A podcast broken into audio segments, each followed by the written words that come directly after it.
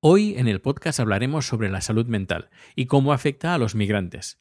Este es un problema importante y sensible que afecta a muchas personas en todo el mundo. Hablaremos con migrantes que han estado en Suecia y Suiza y que han experimentado los desafíos de vivir en un país extranjero y lidiar con problemas de salud mental.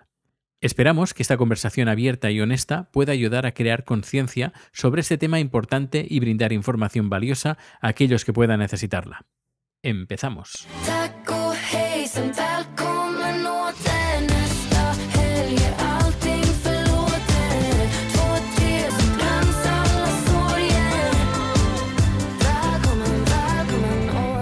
Y lo hacemos hablando con un español en Suecia, Pablo, donde nos contará cómo fue su experiencia personal.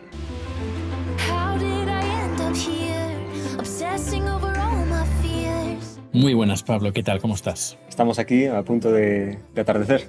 Sí. A punto de nieve, como... Sí, son las 5 y 18 de la tarde y aún hay claridad fuera en el exterior. Estamos tomando un, latte, un, chai latte, pero sin latte. Con mucho chai. Sí. Un poco latte. Exacto, exacto. Y, bueno, ¿cuánto, ¿cuánto tiempo llevas en Suecia? a Suecia llegué por primera vez en 2017 Em, estuve de Erasmus durante seis meses en Uppsala. Como yo, vine aquí también de, Erasmus. Entre el, mío, el mío más corto, me has comentado que tú hiciste long term Erasmus. Sí, 13 años llevo ya. Em, después eh, regresé a, España em, y tras varios años me surgió una oportunidad laboral aquí. Entonces llevo desde 2021 más, algo más de dos años. Y bueno, bien, me imagino que bien, porque si no, no hubieras vuelto. Cuarto invierno, yo creo que eso lo dice todo. Ya, ya. ¿Tú de, dónde eres originario? Yo soy de Valladolid. Em, allí también hace frío, hace mucha niebla, pero tenemos alguna hora más de, más de luz. Y yo creo que la comida es bastante mejor. E, eso sí, eso sobre todo. Tenemos ciertas cosillas que te agradecen. Mm. ¿Y cómo, cómo lo llevas? Porque hablando de salud mental, ¿cómo, mm. cómo es? Te puedo hacer un spoiler directamente. En cosa de dos meses regreso a España. Ah, vale. Así que no tan bien. Eh, puedo decir que para mí es un logro haber sobrevivido cuatro años eh, a cuatro inviernos, básicamente. Entonces, eh, creo que de por el momento hemos tenido suficiente. Y, ha surgido otra oportunidad, entonces las condiciones quizá de aquí em, son un poco, yo siempre lo atribuyo al síndrome de Estocolmo. Em, puede haber mucha oscuridad, puedes sentirte muy solo de vez en cuando, pero cuando intentas marchar, hay algo, hay algo que te, que te mantiene acá. ¿Sí? ¿Qué es? Quizás es el, el síndrome del, del, que te está secuestrando sí, y hace que aquí te sientas así. Em, claro, bien es cierto, tienes eh, un buen salario, tienes unas condiciones de vida bastante decentes. Eh, quizá el alquiler es, es elevado, pero en cuanto a porcentaje del salario y la calidad del piso, el ruido que hacen tus vecinos y demás, creo que es un punto, un punto extra para, para Suecia. Hay que hacer un balance de, de qué compensa más, si, si, una buena calidad de vida o, o comer eh, albóndigas todos los días, vamos a decir, ¿no? Sí.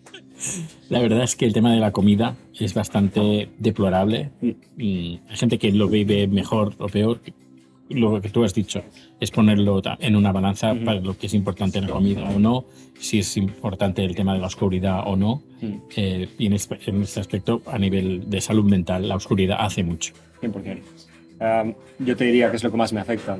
Em, cuando he viajado a Laponia o he estado en Islandia, he estado a menos 26 grados.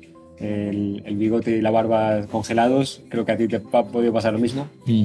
Y eh, para mí eso no ha tenido ningún problema. Eh, te pones más capas de, ropa, te pones una térmica, te pones buenos guantes y sobrevives. Pero cuando llega el momento de que no puedes elegir, no te puedes poner más capas eh, de luz eh, natural, para mí eso se me hace muy duro. Y es lo que ha marcado la diferencia.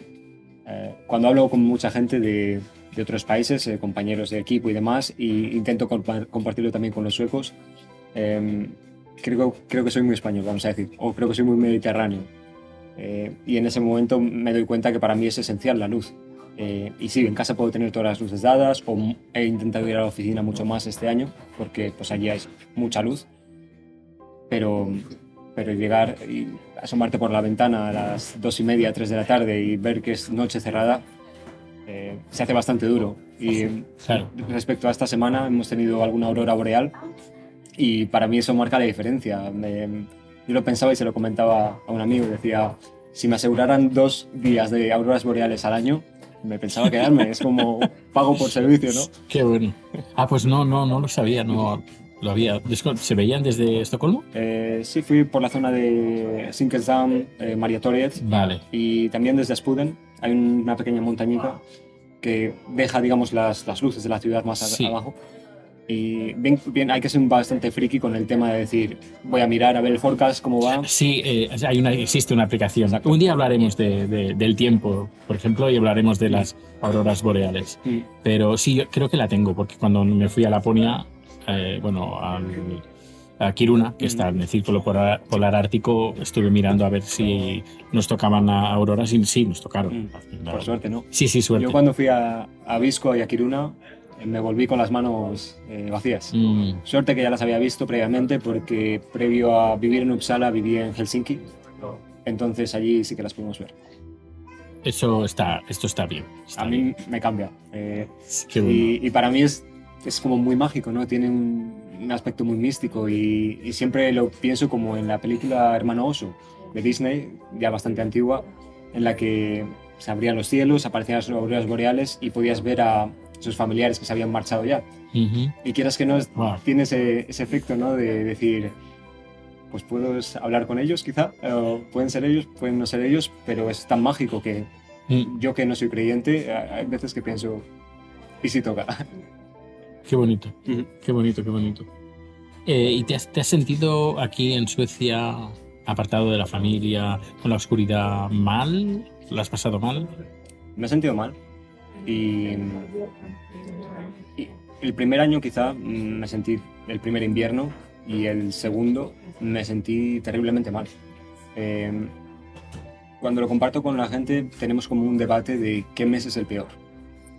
Para mí es novie- noviembre. Sí, Para ti. noviembre. Y hay mucha gente que dice febrero, pero yo pienso en febrero ya los días están creciendo. Mm, Hay, tiende a haber más nieve en el, en el suelo y demás, por lo que hay más, ref- más reflejo y más como Más, claridad en el ambiente. ¿no? Para mí noviembre es el, el cliff. Hay un acantilado ahí en el que caes de golpe y dices, ¿por qué estoy aquí? Sí, sí, sí. Y yo que soy mucho de caminar y patearme en la ciudad constantemente, eh, vivo en Telefonplan, eh, trabajo en el centro y en vez de coger el, el metro en Ticentralen, eh, camino Gamla, camino Slusen, camino hasta quizá Maria Toriet y ya lo cojo allá por el hecho de refrescar un poco, ¿no? por eh, tomar un poco de aire, aire fresco y, y ver un poco la ciudad. Pero cuando camino por Gamla, y que es un sitio súper turístico, pero en invierno está pelado, eh, se me cae medio alma. Sí, sí, sí. Eh, eh, es verdad, es verdad, es verdad. Eh, ¿Has encontrado con más gente como tú, con las mismas preocupaciones o el, el mismo sentimiento eh, sobre el- la tristeza de estar aquí con el tema del, del clima? Sí, sobre todo el clima, eh, porque es lo que, lo que más marca, en, en este caso, Suecia. Exacto. Tengo, tengo un amigo que es colombiano y, y él está muy frustrado porque eh, él siendo de Colombia eh, no entiende cómo no ha conseguido hacer algún amigo sueco que, que, haya- que le invite a, a la cena de Navidad. Porque quizá incluso para España o para los países del sur y ya en Latinoamérica, pues puede ser algo muy, muy común, eh, invitar amigos que están solos en un país y demás. Y tenemos amigos suecos en ese, en ese grupo y una amiga sueca le negaba, eso nunca va a pasar. Eh, confórmate con quizás ser invitado a Midsommar, eh, pero más allá no vayas. Entonces él estaba súper frustrado, pero ¿cómo, ¿cómo pasa esto? ¿Cómo puede ser? Eh, y recuerdo a la vez, mientras hablábamos de ese tema, recuerdo esa, esa tendencia que en Twitter sobre esta persona que se tuvo que quedar en la habitación mientras Ah, la sí. familia cenaba. Y claro, para, para una cultura como la, como la mía choca totalmente, ¿no? Es súper opuesto. Sí, exacto, exacto. Es, en eso choca. Yo creo que eh, los amigos que se tienen aquí son de, de- de- de cuando eres pequeño, pero cuando ya venimos como expatriados o inmigrantes, eh, es complicado. Mi jefe, por ejemplo, es, eh, sueco y tengo tres compañeras y compañeros de, equipo que lo son también. Somos quizá 50-50. Y, y, yo mm, saco mucho el tema con ellos. Eh, soy súper abierto a, a compartir eh, cómo me siento o por qué se hacen determinadas cosas eh, de una forma tan distinta a, a, a España. Y, mm, y, bien es cierto que la, la, primera diferencia que les digo es, yo cuando salgo de trabajar, tengo que, tengo que seguir asando las castañas, tengo claro. que buscarme la vida para hacer amigos, para hacer actividades, para lo que sea. Tú tienes aquí tus amigos, tu familia, tus relaciones y no te tienes que preocupar de ello entonces, nosotros las ocho horas del trabajo que estamos en las oficinas es una línea recta que caminamos de la mano, pero en cuanto salimos vamos a puntos totalmente opuestos. Mm. Y eso hace que yo cuando vuelva al día siguiente, mis horas fuera del trabajo han sido totalmente distantes a las, a las tuyas y, y quizá he tenido que hacer una cantidad de esfuerzo enorme para sentirme feliz, para haber ido a un gimnasio, a escalar, a, a, clases de yoga o, por ejemplo, hace un par de semanas fuimos en, en la zona de Radmansgatan a, a clases de bachata. Uh -huh. Y yo soy cojo de los dos pies, vamos a decir. pero, pero dice, ah, hemos venido a jugar, ¿no? Sí, y, sí, claro. Y la verdad es que te sientes genial. Y es un cambio, es, es como que entras en, un, en una burbuja y hay, hay una, un ambiente latino que, que te hace vivir pues mucho más que lo que ves fuera de la burbuja que es Estocolmo. ¿no? Sí, yo creo que es, es, bueno tener estos, estas burbujas, este grupo de, de, de amigos, y más aquí, más en países como Suecia. Supongo que mmm, supongo que a lo mejor no en este capítulo, pero más adelante también hablaremos sobre este tema con más eh, expatriados o inmigrantes eh, de otros países como Noruega, Dinamarca o Finlandia o otros países como Canadá, por ejemplo, que también nos cuenten, o Japón, que también tiene, Japón también tiene su historia no está en el círculo, sí, no está en el círculo polar ártico, pero también tiene su forma así distante entre y sobre todo distante entre los inmigrantes o expatriados. Yo veo que Japón y, y Suecia tienen muchos puentes en común uh -huh. y quizá el más básico o físico es que los cerezos de Kustragorden eh, se los regaló el, la, la, embajada japonesa o eh, alguien del gobierno japonés. Sí, sí, sí. Ese es el primer punto, pero en cuanto a la cultura veo que hay mucho. Sí, sí, es verdad. En cambio, por ejemplo, que van mucho a Tailandia, uh -huh. que los tailandeses son lo opuesto a los suecos. 100%. Totalmente. Benditos tailandeses en este aspecto, sí, sí. vaya, vamos a decir. Sí, sí. Eh, ¿Buscaste pro, eh, profesionales eh, para el tema de cuando estuviste en depresión no. o no? me he informado uh -huh. y he visto que, bueno, por ejemplo, hasta en, digamos que en el túnel Vana anuncian, ¿no? como aplicaciones de, de terapia o psicólogo y, y, sí que pregunté a amigos para, para ver las opciones que había. Eh, incluso me informé de que había opción de contactar con alguien que hablara tu idioma, porque bien es cierto que cuando, cuando necesitas desahogarte o soltar lo que, lo que estás pensando eh, o intentar procesar tus pensamientos de una forma eh, que te ayude a solventarlos o a sentir de, verdad como, como los te estás sintiendo, a quitar esas capas que a lo mejor no nos dejan ver cuál es el problema principal, necesitas muchas veces hablar en tu, en tu idioma materno. Eh, y había esa opción de elegir un profesional que, que, pudiera hablar en tu idioma. Eh, vi que eso era esencial. Y con toda sinceridad te diría que yo tengo un estigma bastante grande con el tema del psicólogo, uh -huh. eh, o con la terapia, o con cualquier aspecto similar. Eh, sé que no, no debería ser así, pero en los, digamos, en las experiencias pasadas que he tenido eh, es muy, digamos, muy subjetivo. Eh, puedes encontrar un, un terapeuta que, que, sea el mejor del mundo, que te abra la mente, eh, que te haga volar, pero puede haber que haga otro que arruine esa profesión para siempre para ti y que digas, ¿para qué voy a seguir con esto si no merece la pena? Si las otras veces...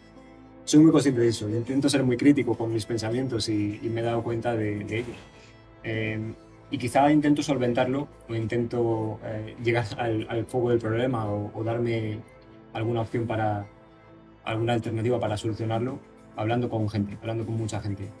Y, por ejemplo, en la empresa en la que trabajo es una corporación bastante grande, pero cuando nos hemos puesto los objetivos cuatrimestrales, eh, el, el, principal que yo me puse y que compartí con mi equipo fue que quiero hablar con 10 personas nuevas en la empresa. Y eso es bastante raro en, en nuestra empresa, en una empresa potencialmente sueca, digamos. Uh -huh. eh, y quiero hablar con ellos de cosas que, que hagan Eh, por ejemplo, alguien diseñó unas diapositivas que compartió con la empresa porque es el encargado, digamos, del diseño de, interno de, de, de, los productos que generamos, eran terriblemente dañinas, vamos a decir, a la imagen, al ojo, uh -huh. era muy difícil leer y demás. Entonces, el objetivo principal, y puse este ejemplo, quiero conocer a esa persona y preguntarle por qué, por qué lo ha hecho así, que ha pensado en, en las personas que no tienen una vista perfecta o que tienen problemas de visión. Y o sea, quiero, digamos, enfrentarme a los problemas y ponerlos encima de la mesa y simplemente hablar, eh, sin ningún interés de ganar o perder, simplemente conversar con, de todos los temas posibles. Y, y, eso muchas veces te abre la, te abre la mente, eh, porque tú también te pones en ese reflejo, en ese espejo que, en el que tienes que escuchar cosas que a lo mejor no te gustan o que son incómodas porque son verdad. Sí.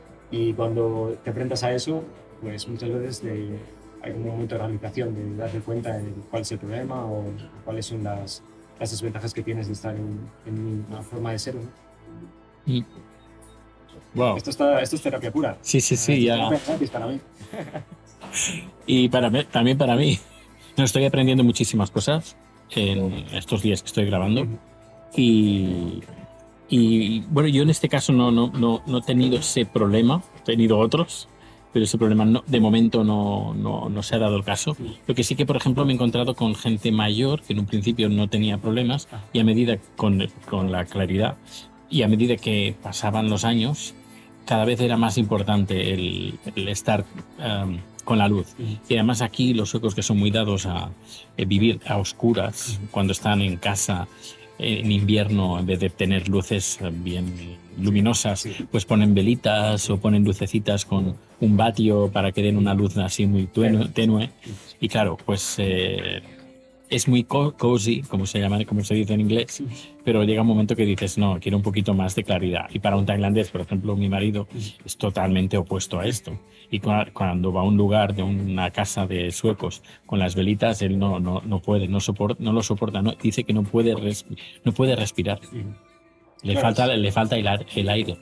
Los Kelvin de esa intensidad son muy, muy chill, ¿no? Sí. Cozy pero necesitamos un poco más de potencia. Y sí, sí, sí, sí. Pues eh, de verdad, eh, muchísimas gracias por estar aquí.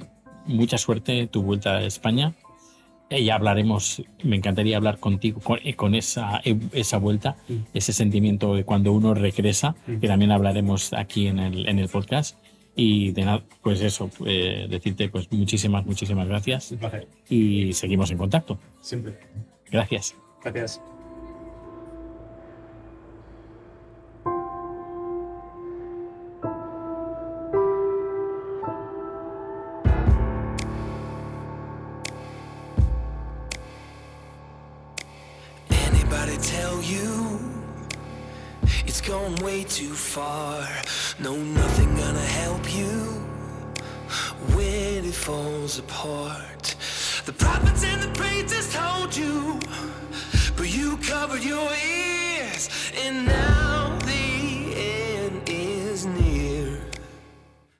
Suecia nos vamos a Suiza, o mejor dicho, a España.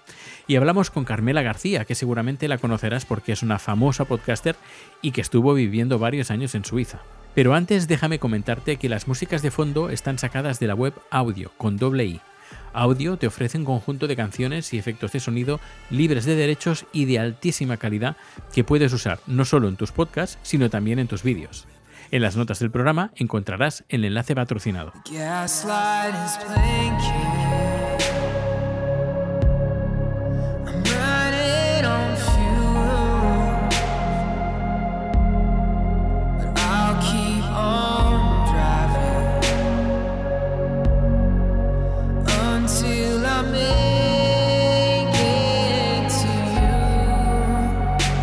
Hola Carmela, ¿podrías compartir un poco sobre tu experiencia y cómo afectó tu salud mental? Yo me fui en 2014 a Suiza y estuve allí hasta finales de 2020.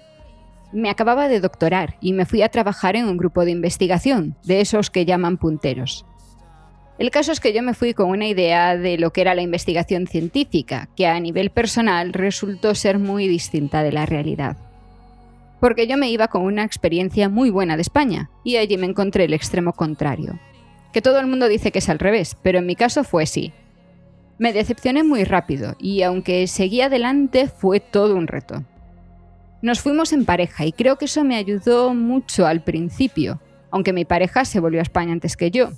Pero cuando eso pasó yo ya tenía una red de apoyo, que no dejaban de ser otros científicos en una situación muy similar a la mía. Y allí nos dábamos ánimos unos a otros para aguantar la situación, porque a veces era muy complicada. ¿Qué desafíos específicos enfrentaste en términos de tu salud mental al vivir en Suiza? Para mí, irme al extranjero no era irme de casa, porque yo ya no estaba en casa. Yo me iba desde Madrid y yo soy gallega, yo llevaba ya tres años en Madrid en ese momento. Mi primer reto había sido ese, venirme a Madrid a hacer mi doctorado. Y ahí ya había estado en esa situación de perder contactos, de alejarme de la familia. Así que al menos eso a mí no me chocó demasiado. Diría que el idioma te lo pone difícil, pero hasta para eso soy bastante apañada. Lo que sí me suponía un desafío era el tema de ser siempre la de fuera, porque aunque algunas ciudades suizas son muy internacionales, hay un algo en el ambiente que siempre te recuerda que eres la de fuera. Las costumbres que no conoces, la forma de ser de la gente y esas cosas que te recuerdan continuamente que quizá no estás en el lugar que te corresponde. ¿Cómo fue buscar ayuda para tu salud mental en Suiza y qué recursos encontraste disponibles? Ayuda. Ayuda de eso no había. No sé si la cosa ha cambiado en estos años, pero desde luego cuando yo me fui, eso de la salud mental es que es algo de lo que ni siquiera se hablaba. Para mí era importante mantener una conexión con el mundo fuera del laboratorio. Y eso no iba a ocurrir juntándome con suizos, porque no es nada fácil juntarse con ellos. En esa conexión jugaba un papel muy importante el mundo online, la conexión remota con mis amigos en España. También escribía de vez en cuando en Ablogios, mi blog, pero hasta dejé de hacerlo por la desgana. Cuando llevaba ya un tiempo allí me animé con el podcasting y fue cuando empecé Bacteriófagos. Parece absurdo, pero tener algo con lo que llenar el tiempo libre hablando de cosas que te interesan puede llegar a ser de gran ayuda. De todas formas, el momento más difícil para mí fue el confinamiento, porque yo ya había decidido volverme a España, y en ese momento pues me quedé atrapada en Suiza. Y recurrí a la misma estrategia. Grabamos cuarentena y ese intento de hacer que el COVID fuese más llevadero para el resto me ayudaba a llevar la situación mejor a mí misma. Y supongo que a Pedro también, porque tirábamos un poco uno del otro. Pero si hablamos de ayuda seria y formal, de eso no había nada. El modo más habitual de mis compañeros de lidiar con la salud mental era el modo que todos deberíamos evitar, beber hasta olvidar. ¿Notaste alguna diferencia en la forma en que se aborda la salud mental en Suiza en comparación con España? En Suiza la salud mental no se aborda o no se abordaba. Bueno, en los puentes tenían unos cartelitos que te daban un número de teléfono por si estabas pensando en tirarte. Cosa que a mí me llamaba mucho la atención porque casi te daba más ideas que otra cosa. Aunque también tenían una red por si te tirabas, no fueses a caer en la carretera que había debajo. Eso era todo lo que hacían. En cambio, yo que iba en tren al trabajo tenía cada dos por tres un retraso por un problema técnico en la vía. De vez en cuando leía también noticias de que alguien había sido arrollado en extrañas circunstancias por un tren. Estos problemas técnicos y estas extrañas circunstancias eran suicidios, pero allí se seguía con lo de si no se nombra, no existe. Eso en España es diferente, o al menos ha cambiado en los últimos años. Dentro del mundo científico también lo veo diferente, porque aunque en España pasan cosas horribles, siempre hay alguien que te escucha. Allí era muy común lo de no meterse en la vida de los demás, hasta el punto de que si te encontrabas a alguien llorando en el baño, cosa preocupantemente común, pues se suponía que tenías que ignorarlo. En España yo quiero pensar que todos intentaríamos ayudar a esa persona. ¿Cómo crees que la cultura y las normas sociales en Suiza pueden afectar a la salud mental? Tendemos a pensar que Suiza es un país muy avanzado, pero yo en muchas cosas veía que iban por detrás de España. No puedo decir mucho sobre la sociedad general, más allá de los ejemplos que ya he dado, porque yo vivía en mi burbuja de científicos y ahí el problema es todavía más gordo. Pero esa idea de funcionar más a nivel individual les acaba pasando factura, seguro. También es cierto que cosas que en España tenemos mucho más normalizadas, para ellos son todavía una utopía. Se juzga muchísimo al resto, aunque siempre desde la distancia. Ir al psicólogo no está normalizado, y solo vas si tienes un problema muy gordo, socialmente reconocido como un problema gordo. Ah, y si tienes pasta, porque ir a un psicólogo cuesta muchísimo dinero. ¿Crees que hay un estigma en torno a hablar de la salud mental en Suiza? Como decía antes, si no lo nombras no existe. En mi burbuja particular sí hablábamos de ello, porque cada uno veníamos de un país diferente y no nos cortábamos en nada. Pero en esos corrillos que montábamos, a mí siempre me sorprendían las historias que contaban los suizos. Puedo dar algunos ejemplos de cosas que me sorprendieron. Por ejemplo, una chica me preguntó si había estado muchos años en tratamiento por haber crecido en una familia monoparental, porque desde su perspectiva era un bicho raro por haber sido criada por una madre soltera. Otra me preguntó si en España, que estábamos tan avanzados, los gays iban a terapia. En la misma línea, hablaban del trauma que supone para una lesbiana no poder tener hijos. Son todas situaciones en las que podrías necesitar apoyo, pero desde luego en España no las consideramos en facto situaciones en las que necesites terapia, porque son situaciones mucho más normalizadas. Respecto a los suicidios, sí recuerdo la insistencia en no hablar sobre ello. Hubo un caso en mi departamento antes de que yo entrase y nadie hablaba de aquello. Un error tremendo, porque tampoco se hacía nada por cambiar la situación que había facilitado eso. ¿Qué consejo le darías a otros expatriados, migrantes o refugiados que puedan estar lidiando con problemas de salud mental fuera de su país de origen? A alguien que se fuese a ir ahora, yo le diría que valore la situación y que pase lo que pase, no vale la pena pasarlo mal.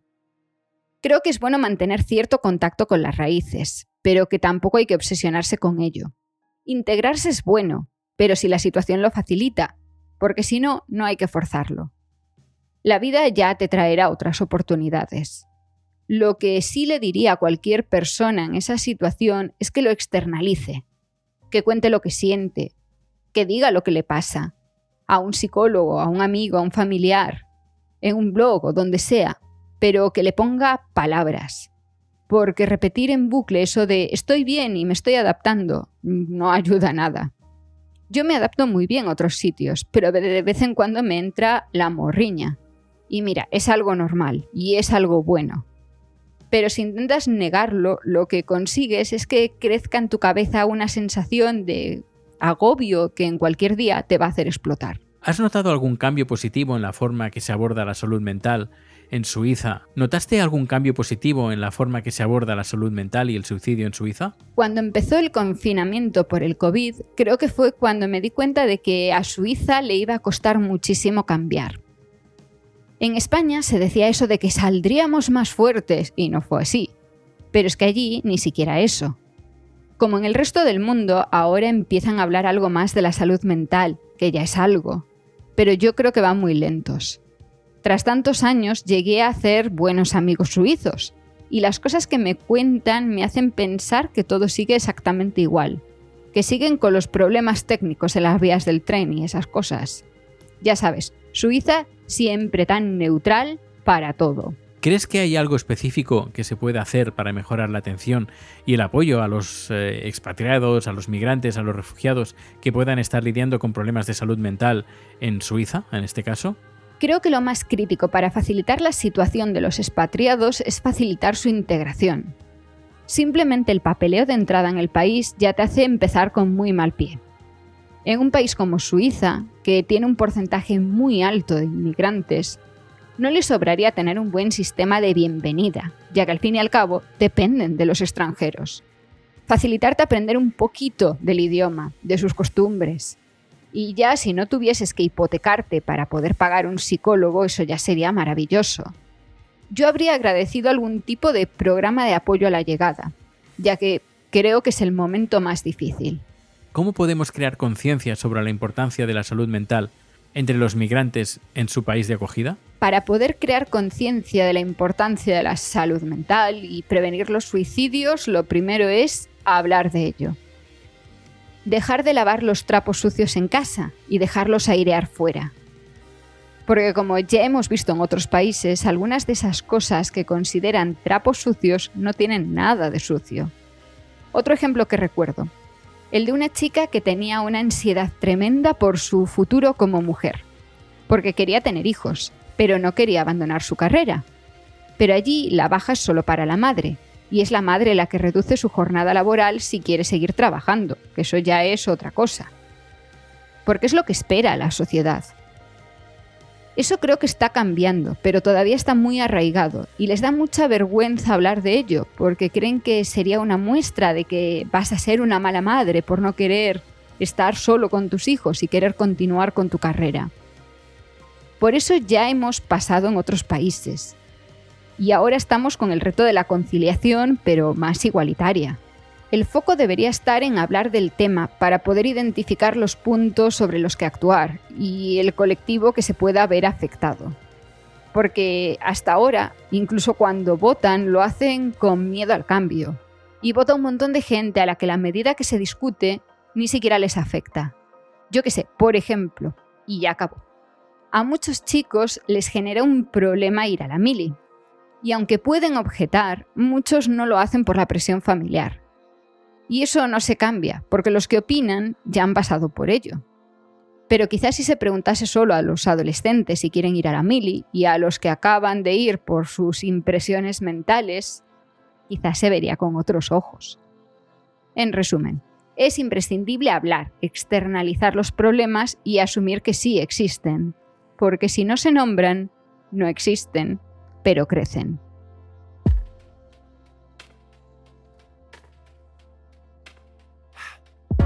You ain't never seen nothing like this. Never thought it'd be so enticing. Oh, it'll pull you in with a tight grip. Shines like a diamond, bright when the light hits. Oh, shifting your senses, lifting you up to a different dimension. You see it, you feel it, it grabs your attention. Open your. Muchísimas gracias Carmela, muchísimas gracias Pablo, gracias por compartir vuestras experiencias y quiero comentarte que volveremos a tratar este tema más adelante, con más invitadas e invitados de otros países y donde entrevistaremos a un doctor especializado en suicidio, aquí en Suecia, el doctor que dirige el Centro Nacional Sueco para la Investigación y la Prevención de las Enfermedades Mentales. Para el siguiente capítulo y con motivo de las próximas elecciones municipales y autonómicas, hablaremos de política. Mientras, me despido como es habitual con una canción, o mejor dicho dos. En Suecia tenemos un programa de televisión llamado So Mycket Bättre, una traducción en español sería mucho mejor. Un programa que es originario de Holanda, que se lleva emitiendo en Suecia desde 2010 en la cadena sueca TV4, eh, TV4, donde presentan a artistas suecos que viven juntos durante ocho días en una casa y donde cada día hacen un monográfico a un artista donde el resto hace una versión de un tema de ese o esa cantante. Hoy escucharemos el tema Bara du och yo, que en español sería Solo tú y yo, Primero un fragmento de la canción original del dúo sueco Lili and Susie de 1987 y luego la versión que interpretó Tove Stirke en el programa Son Mycket Bättre de 2020. Muchas gracias por estar aquí y nos reencontraremos en dos semanas. Hasta luego.